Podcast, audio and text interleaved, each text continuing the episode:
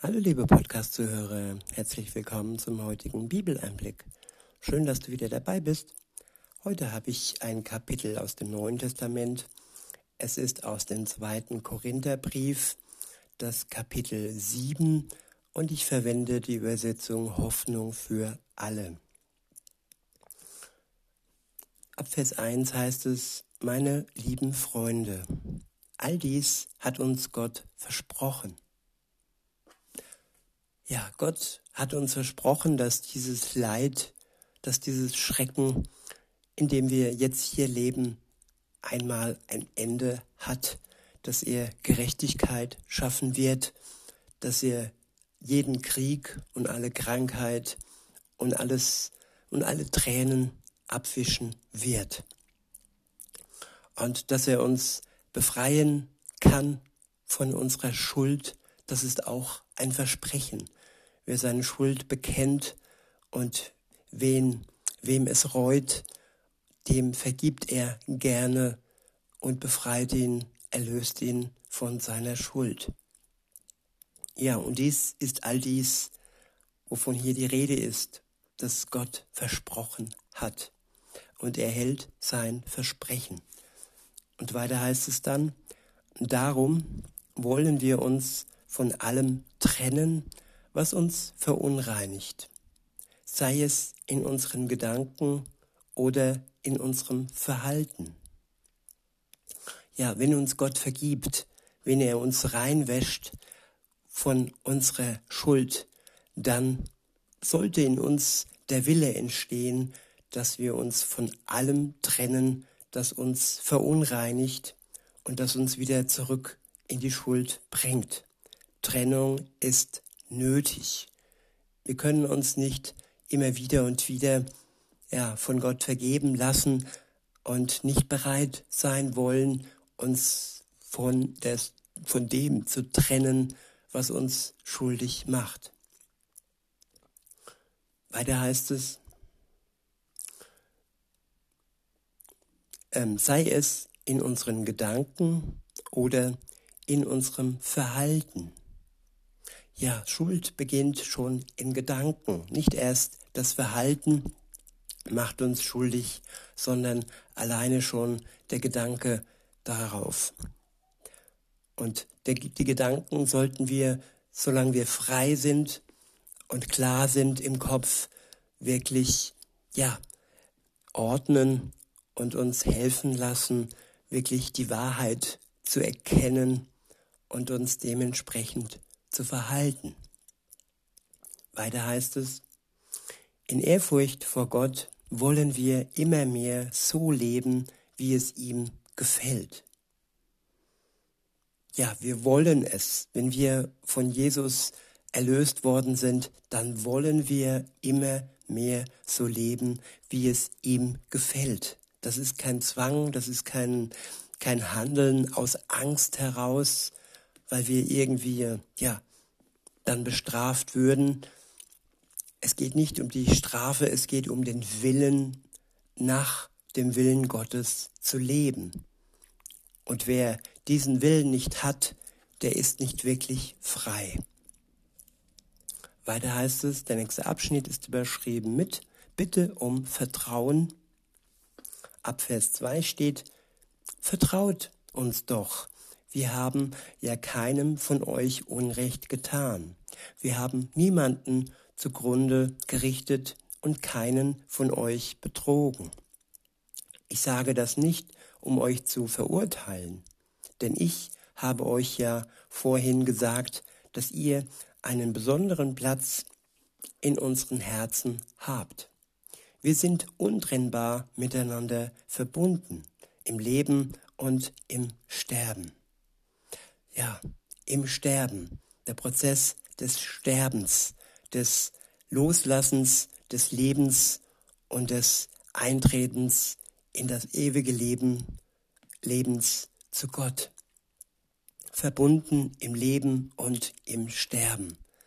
Das ist eine sehr tröstliche Tatsache, dass wir nicht nur das Leben gemeinsam haben, wenn wir an Jesus Christus denken, und verbunden sind mit ihm, sondern auch im Sterben miteinander verbunden sind. In Vers 4 heißt es, ich vertraue euch in jeder Beziehung und bin sogar stolz auf euch. Trotz aller Schwierigkeiten bin ich getröstet und meine Freude ist unbeschreiblich groß.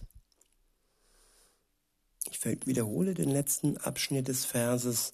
Trotz aller Schwierigkeiten bin ich getröstet und meine Freude ist unbeschreiblich groß. Ja, wir befinden uns im Moment in großen Schwierigkeiten. Aber wer eng an Gott geschmiegt ist, wer eine Beziehung mit ihm hat, der ist auch getröstet.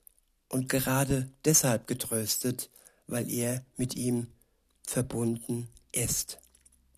Und er ist nicht nur getröstet, sondern er trägt in sich eine unbeschreiblich große Freude auf die Wiederkunft Jesu und ja, auf das, was an ihm geschehen ist, auf die Gnade Gottes ihm gegenüber. Der nächste Abschnitt ist überschrieben mit Umkehr einer Gemeinde. In Vers 5 heißt es, als wir nach Mazedonien kamen, waren wir zunächst sehr beunruhigt. Überall gab es Schwierigkeiten. Wir mussten alle möglichen Anfeindungen ertragen und waren zudem selbst voller Angst und Sorgen. Aber Gott hilft den Mutlosen. Er hat uns durch die Ankunft von Titus getröstet.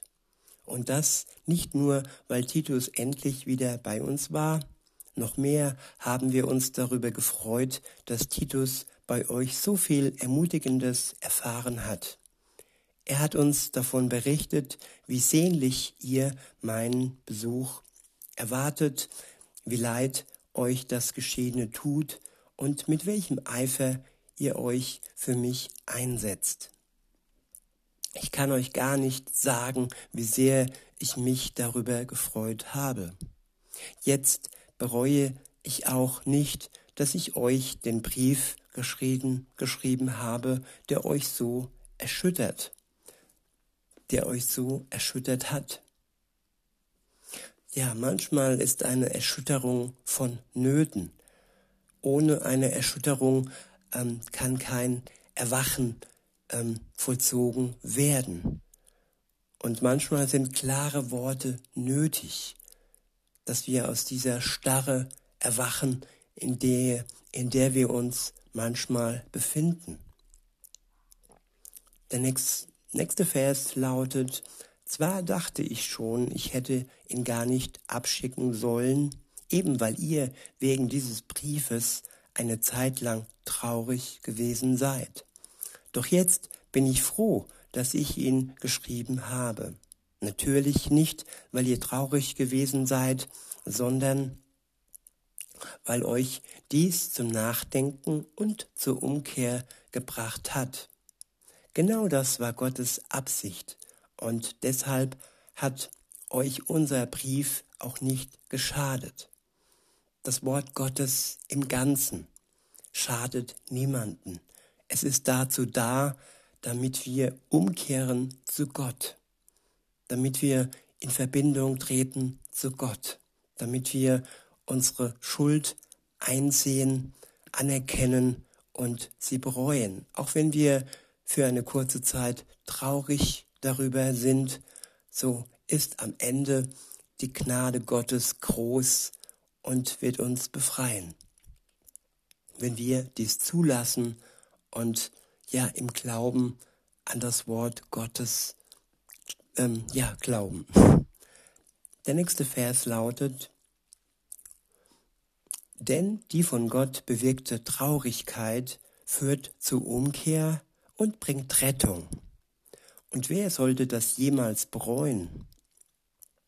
Nur die Traurigkeit, die rein menschlicher Art ist, bewirkt den Tod. Ich wiederhole den letzten Vers. Denn die von Gott bewirkte Traurigkeit führt zur Umkehr und bringt Rettung. ja, es wird hier äh, unterschieden zwischen zwei Traurigkeiten.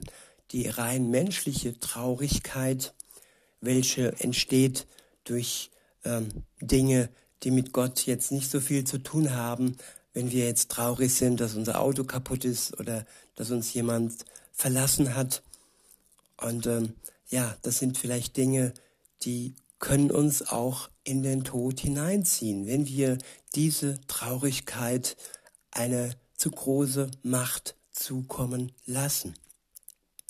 Aber die Traurigkeit Gottes, die führt uns zur Umkehr und bringt uns Rettung.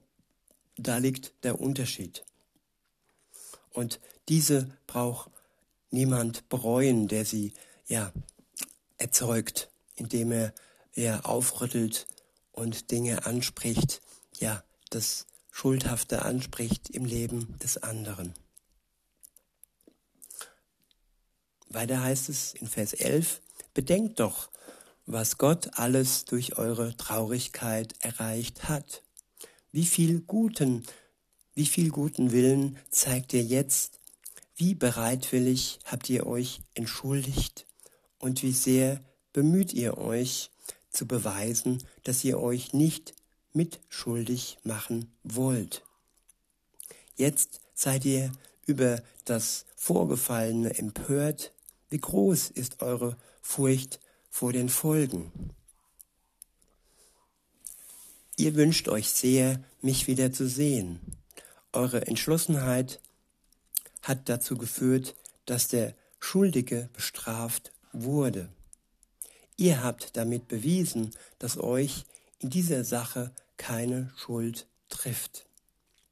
Ich habe euch meinen Brief also letztlich nicht geschrieben, weil es mir um den ging, der Unrecht getan hat oder den, dem Unrecht geschehen ist. Es kam mir alleine darauf an, dass ihr vor Gott zeigen konntet, wie sehr ihr euch für uns einsetzt.